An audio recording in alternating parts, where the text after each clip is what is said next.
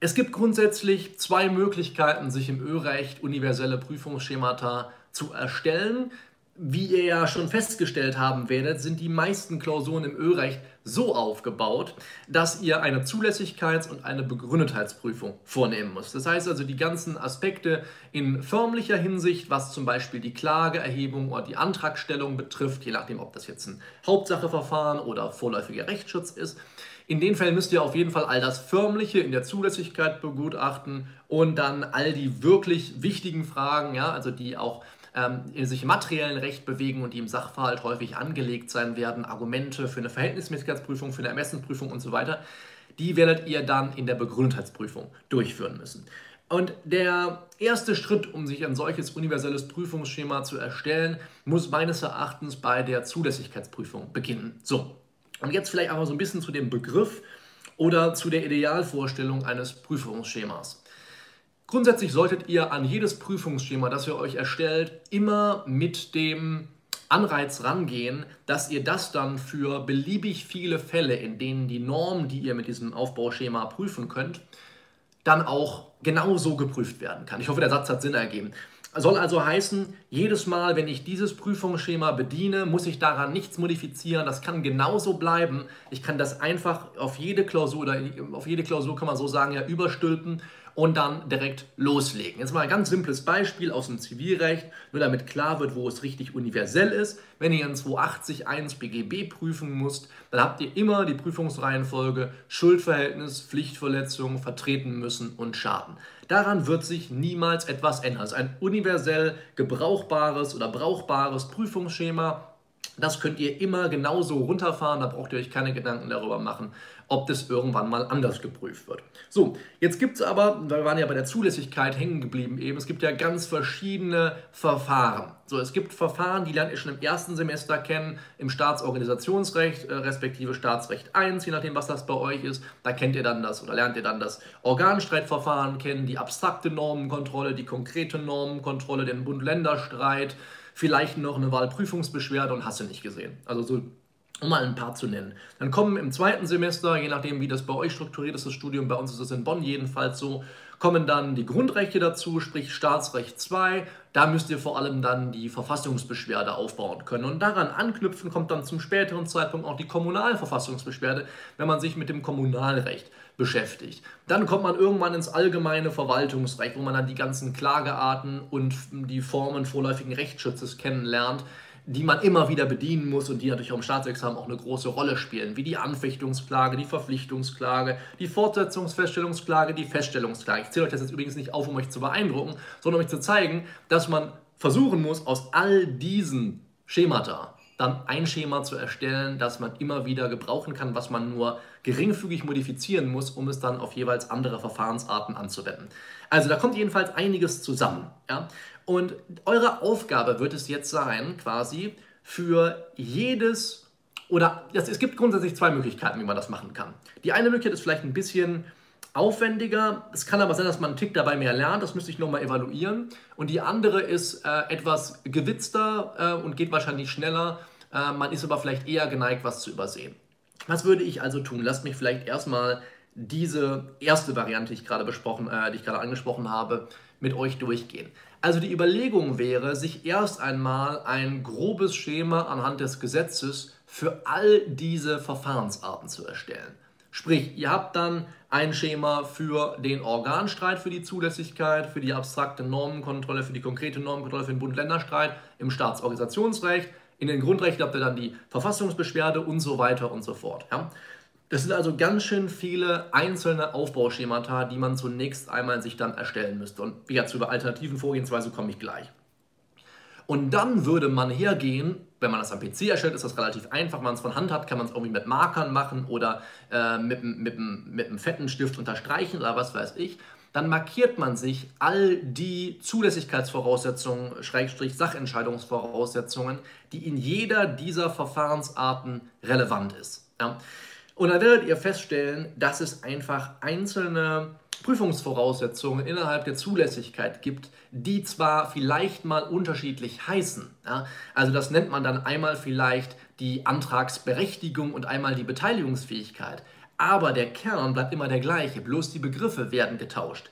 Das ist die Schwierigkeit dabei zu durchblicken, wo brauche ich eigentlich immer dasselbe Wissen und muss es dann aber nur anders in der Prüfung bezeichnen. Aber ihr werdet feststellen, dass viele Sachen sich einfach überschneiden. Um ein simples Beispiel zu nennen und den Spaß werdet ihr dann haben, wenn ihr das erstellt. Aber wenn man sich zum Beispiel mal dieses Merkmal Klagebefugnis anguckt. Ja, bei der Klagebefugnis wird ja im Wesentlichen im allgemeinen Verwaltungsrecht gefragt, ob die Möglichkeit besteht, dass der Kläger in eigenen Rechten verletzt ist.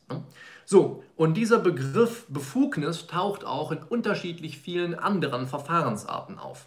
Was ist der Gedanke dahinter? Naja, es soll grundsätzlich niemand die Möglichkeit haben, irgendein Verfahren im öffentlichen Recht anzustrengen, das, wie man sagt, kontradiktorisch ist, also auch noch einen Gegner hat es soll also keine Möglichkeit bestehen, dass jemand einfach so rein aus Interesse mal Klage erhebt und überprüfen lassen will, ob irgendwelche Gesetze zum Beispiel verletzt sind oder ob die Behörde von ihrer Ermächtigungsgrundlage in richtiger Form Gebrauch gemacht hat.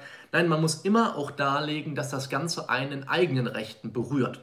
Und diese Klagebefugnis gibt es im übersetzten Sinne dann natürlich auch im vorläufigen Rechtsschutz bei dem, bei zum Beispiel bei einem Antrag, bei einem Antrag nach 80 Absatz 5 Satz 1 erste Alternative VWGO und dann nennt man das Ganze dann eben nicht Klagebefugnis, sondern Antragsbefugnis. Die Idee dahinter ist aber dieselbe. Wenn wir jetzt mal in die Verfassungsbeschwerde reingucken, Individualverfassungsbeschwerde, also wo jedermann quasi vorbringen kann, in eigenen Rechten verletzt zu sein, dann werdet ihr feststellen, da gibt es einen ganz ähnlichen Punkt, bloß dass er sich eben nicht Klagebefugnis nennt, weil man ja keine Klage erhebt, sondern eine Beschwerde. Deswegen nennt man das Ganze dann Beschwerdebefugnis. Ja? Oder, wie ich gerade schon angesprochen habe, bei den kontradiktorischen Verfahren, wo es also einen Gegner gibt, gibt es immer eine Zulässigkeitsvoraussetzung, zumindest ist es in NRW so, in Bayern machen sie es, glaube ich, in der Begründetheit. Da muss man einmal gucken, ob die Klage, ob die Beschwerde, ob der Antrag sich auch gegen den richtigen Beklagten, den richtigen Antragsgegner etc. richtet. Das ist also eine einzelne Voraussetzung, die man immer und immer wieder braucht. So. Und was daraus entsteht, wenn man so vorgeht, ist ein, wie ich gerade schon angesprochen habe, ein universelles Prüfungsschema, dass man einfach in all diesen Klagearten, in all diesen Verfahrensarten, um es verallgemeinern zu sagen, benutzen kann. Die der Aufbau bleibt immer gleich. Es kann nur sein, dass hier und da ein bisschen was dazukommt. Ja? Es kann aber nichts wegfallen. Was ihr euch erstellen sollt, ist ein Aufbauschema, das unumstößlich ist und jedes Mal funktioniert. Und dann könnt ihr gezielt in die jeweiligen Normen reinschauen, wie zum Beispiel jetzt 113 Absatz 1 Satz 4 VWGO, die Fortsetzungsfeststellungsklage, beziehungsweise auch 43.1 die Feststellungsklage. Da werdet ihr sehen, okay, da kommt offensichtlich eine weitere Voraussetzung dazu, nämlich das berechtigte Feststellungsinteresse. So, ihr müsst aber in eurem ursprünglichen Aufbauschema nichts verändern. Das bleibt genau gleich. Das heißt, die Eröffnung des Verwaltungsrechtswegs habt ihr bei allen Klagen im Verwaltungsverfahren zu prüfen. Da kommt ihr nicht drum rum. Die bleibt immer bestehen. Ja? Oder die Klagebefugnis, wie ich sie gerade angesprochen habe. Ja? Das, sind, das sind unumstößliche Eckpfeiler, die jede Zulässigkeitsprüfung aufweisen muss. Und dann guckt ihr gezielt in die jeweiligen Verfahrensarten rein, ob ihr etwas zusätzlich braucht. Aber, und das nochmal zu betonen, das ist mir ganz wichtig, dieses Grundschema bleibt immer erhalten. So, und das kann man jetzt also zunächst einmal für alle Verfahren vor den Verwaltungsgerichten anstellen, indem man sich da jeweils Aufbauschemata erstellt und dann schaut, okay, wo überschneiden sich eigentlich die Punkte und wo brauche ich das eine immer auch für das jeweils andere. So, und wenn man das mal gemacht hat, dann kann man im zweiten Schritt schauen, Rechtsgebiets- oder sagen wir mal gebietsübergreifend, wir bleiben im Rechtsgebiet öffentliches Recht, kann man dann im zweiten Schritt schauen, gibt es eben, vielleicht anders bezeichnet, so habe ich das eben äh, beschrieben, vielleicht anders bezeichnet nochmal das gleiche, den gleichen Scheiß in grün, sage ich jetzt einfach mal, aber eben dann ähm, beim Verfahren vor dem Bundesverfassungsgericht oder so. Ja? Wie ich das eben bezeichnet habe mit, da heißt es vielleicht dann Antragsberechtigung, aber im Prinzip ist dann sowas wie die Beteiligungsfähigkeit gemeint. Ne? Oder dass ich zum Beispiel immer den richtigen Rechtsbehelf wählen muss. Ne? Im einen Fall heißt das dann irgendwie statthafter Rechtsbehelf und im anderen Fall heißt es dann irgendwie statthafte Klageart. Was man aber meint, ist immer dasselbe. Nämlich hat derjenige, der jetzt gerade klagen, sich beschweren will oder einen Antrag stellen, hat er das richtige Mittel gewählt, um zum Ziel zu kommen. So. Und sowas zum Beispiel wie das Rechtsschutzbedürfnis gibt es auch in ganz verschiedenen Ausformungen. Das Rechtsschutzbedürfnis haben wir zum Beispiel dann im allgemeinen Verwaltungsrecht als die Frage, ob man vielleicht im einstweiligen Rechtsschutz vorher hätte eine Klage erheben müssen, ob man vorher sich an die zuständige Behörde hätte wenden müssen, um einen Antrag zu stellen oder mit einem Antrag es zunächst zu versuchen, bevor man klagt und so weiter und so fort. So. Und ganz ähnliche Formen dieser, dieser Ausprägung findet ihr dann auch im, ja, ähm, Grundrechte, in den Grundrechten beziehungsweise bei der Verfassungsbeschwerde. So, wo ihr dann nämlich eben schauen müsst, okay, ist da vielleicht auch so eine Art ähm, Erfordernis, dass immer erst was anderes von mir verlangt, bevor ich tatsächlich Verfassungsbeschwerde erheben kann. Dann werdet ihr feststellen, ja, man muss nämlich, wenn es sich nicht gerade die Verfassungsbeschwerde gegen Gesetze richtet, muss man den Rechtsweg zunächst erschöpfen und man muss den Subsidiaritätsgrundsatz fahren. Das ist im Endeffekt ja genau das Gleiche wie das, was wir aus dem Rechtsschutzbedürfnis kennen. Und dann wird man im nächsten Schritt, wenn man das weiter vergleicht, sogar vielleicht noch feststellen, dass das Rechtsschutzbedürfnis und das, was ich jetzt gerade genannt habe, auch nur Ausprägungen sind der Befugnis, sage ich jetzt einfach mal, um es zu verallgemeinern, also der Klagebefugnis, Beschwerdebefugnis, Antragsbefugnis, wie auch immer man das nennen möchte. Ja? So, also ihr werdet sehen, es gibt Zusätzlichkeitsvoraussetzungen, die sind immer gleich. So, das ist also die erste Möglichkeit. Was man auch sonst machen könnte, wäre anderen äh, oder alternativ dazu, dass man einfach für jede, für jede Verfahrensart erstmal eine eigene, ein eigenes Aufbauschema erstellt. Man könnte einfach hergehen und sagen, ich gehe mal alle Voraussetzungen durch, die ich in der VWGO, die ich im ähm, Grundgesetz, die ich im Bundesverfassungsgerichtsgesetz finde und so weiter, wo man eben noch so nach Verfahrensvoraussetzungen stöbern kann. Äh, Klageverfahrensvoraussetzungen wohlgemerkt für die Zulässigkeit. Und dann schaut man mal, okay, diese Voraussetzung gilt die denn für alle Klagearten, die es so gibt? So, oder gilt die für alle Antragsarten, für alle Verfahrensarten vor dem BFRFG? Und dann schaut man sich das einmal durch und wenn man das bei allen finden kann, dann macht man sich quasi ein Häkchen oder schreibt sich das separat raus und dann erstellt man sich so sein universelles Prüfungsschema. Das ist also ganz egal, welcher Reihenfolge man das macht. Der Weg ist immer gleich, beziehungsweise nicht der Weg ist immer gleich, das Ziel, was wir erreichen, ist immer gleich. Wir wollen ein Aufbauschema erstellen, was wir immer benutzen können, ganz egal, welche Verfahrensart bei uns statthaft ist. Das kann man also einmal fürs Verwaltungsverfahren machen und einmal für die Verfahren vor dem BFRFG. Und dann kann man im besten Fall, das ist, was ich gerade beschrieben habe, um auch so allgemeine Prinzipien, das Abstra sich abstrahieren zu üben, allgemeine Prinzipien herauszufinden, herausfinden zu lernen, kann man dann überlegen, okay, ich vergleiche jetzt einmal mein allgemeines Prüfung oder mein universelles Prüfungsschema aus dem Staatsorga einmal mit dem aus dem Verwaltungsverfahren und schau mal, gibt es da nicht eigentlich auch Überschneidungen und erkenne ich da nicht eigentlich auch Ideen dahinter, die sich bei beiden durchgesetzt haben. So. Und das Gleiche macht man natürlich dann auch für die Begründetheit. So. Und in der Begründetheit, dazu will ich jetzt gar nicht ganz so viel sagen, weil da weicht der Aufbau schon mal ein bisschen ab. Ihr werdet feststellen, dass in den meisten Fällen die Begründetheitsprüfung sich immer aufteilt in formelle Voraussetzungen und in materielle Voraussetzungen und dass man immer schauen muss, ob jemand durch irgendein Verhalten jetzt einer Behörde oder des, des Staates in sonstiger Form oder vielleicht auch des Gesetzgebers, ob er dadurch in eigenen Rechten verletzt ist. So, dieses Prinzip, was ich eben schon beim Stichwort Befugnis angesprochen habe, setzt sich natürlich auch in der Begründetheitsprüfung fort. Jedes Mal, wenn in der Begründetheit steckt, muss man natürlich überlegen, okay, wer geht jetzt gerade hier gegen wen vor? Ist das ein kontradiktorisches Verfahren, also A gegen B? Und geht es jetzt darum, dass B den A möglicherweise in seinen Rechten verletzt hat? Mal ganz egal, wer A und B sind. So, und da wird man feststellen, okay, es gibt irgendeine Maßnahme. Ja? Das kann ein Gesetz sein, das kann ein VA sein, ein Realakt, ähm, eine, was weiß ich, spielt eigentlich keine Rolle. Es gibt immer irgendeine Maßnahme ein, oder eine Unterlassung natürlich auch, eines jeweils anderen Teils, gegen die wir uns wehren wollen. Und durch diese Maßnahme werden wir möglicherweise in eigenen Rechten verletzt.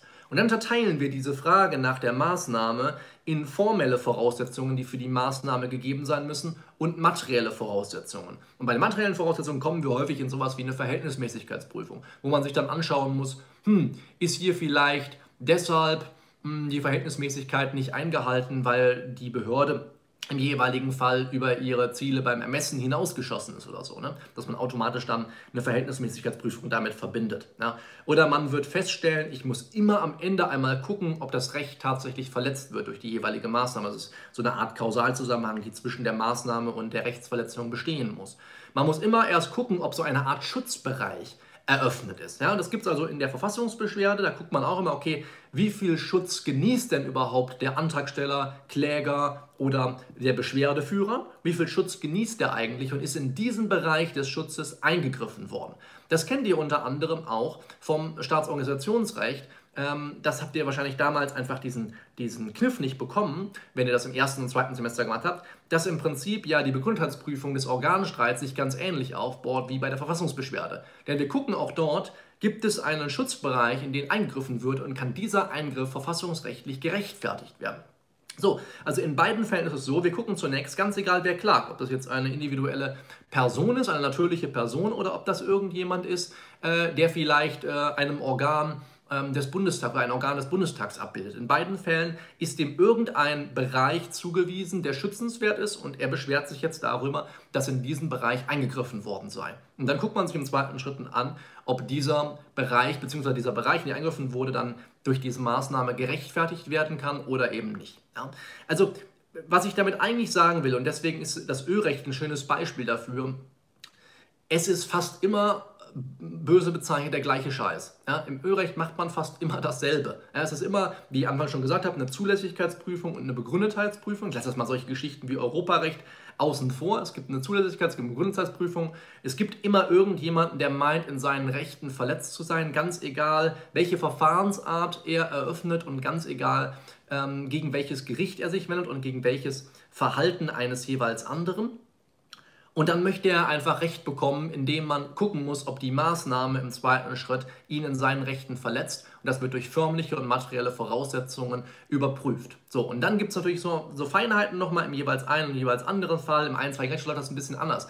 Aber um einen Einstieg zu finden, und wie ich ja beschrieben habe hier in dem Thumbnail, einen optimalen oder den besten Einstieg da rein zu finden, äh, eignet sich erstmal dafür, einfach mal das allgemeine Schema zu erstellen, sich klarzumachen, dass das das ist, was man grundsätzlich in solchen Klausuren leisten muss und dann im zweiten Schritt natürlich zu überlegen, okay, wie kann ich das jetzt noch modifizieren auf die Fälle, die etwas anders liegen und wo gibt es Besonderheiten. Aber keine Besonderheit lernt sich gut, wenn man nicht vorher die allgemeinen Regeln verstanden hat und die Prinzipien, die dahinter stehen. Deswegen Appell an euch, beziehungsweise Action Step für nach dieser Einheit hier ein allgemeines, ein universelles Prüfungsschema zu erstellen, zunächst einmal für die Zulässigkeit eines jeden Verfahrens und im zweiten Schritt, wenn ihr dann noch Bock habt und das nicht ein paar Tage erst liegen lassen wollt, könnt ihr mal gucken, ob ihr sowas auch für die Begründetheit auf die Beine stellen könnt. Macht es so, wie ich es eben beschrieben habe. Schaut euch zuerst das eine oder das andere, also sprich erst die Verfahren ähm, im Verwaltungsrecht oder erst die Verfahren im Verfassungsrecht an.